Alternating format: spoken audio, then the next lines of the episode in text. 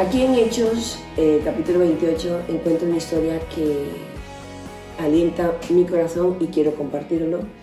Y en el versículo eh, primero dice que Pablo llegó a Malta y él venía de pasar momentos muy difíciles, había vivido azotes, tribulaciones y casi pierde la vida en el barco.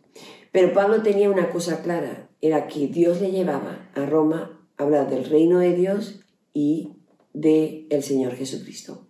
Y vemos que en el versículo 5 le muerde una serpiente. De repente se sacude la mano y no pasa nada. Otra cosa que le pasa, llega a un sitio, a un hombre que les hospeda, que se llama Publio, y se da cuenta que su padre está con fiebre y disentería. Es una enfermedad de inflamación del colon y también de los intestinos.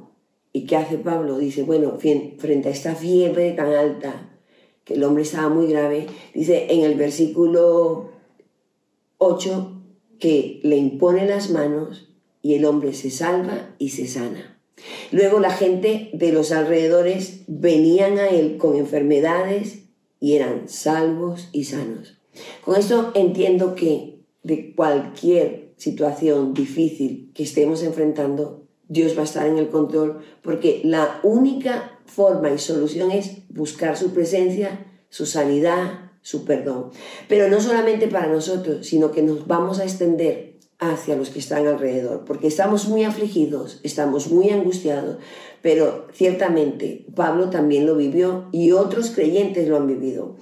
Dice la Biblia que después, en el versículo 15, dice que él llegó a Foro de Apio y a las tres tabernas, y allí él cobró ánimo. Él fue alentado por otros creyentes, por otras personas que animaron su corazón.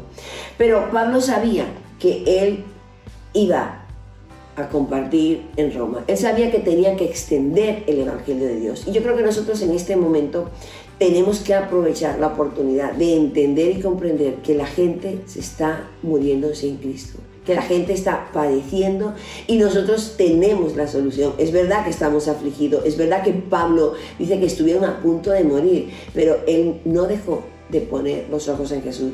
Cuando llegó a Roma, en verdad, algunos creyeron y otros no.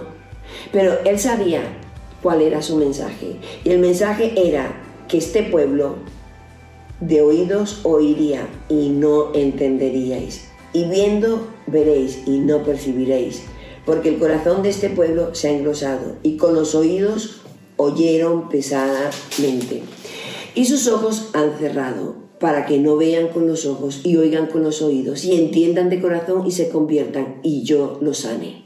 Ellos rechazaron el mensaje de Jesús. Dice, sabed pues que a los gentiles es enviada esta salvación de Dios y ellos oirán. Nosotros estamos en el tiempo de escuchar, de que la gente necesite, pero tenemos que disponernos para hacer esa obra de Dios en este momento.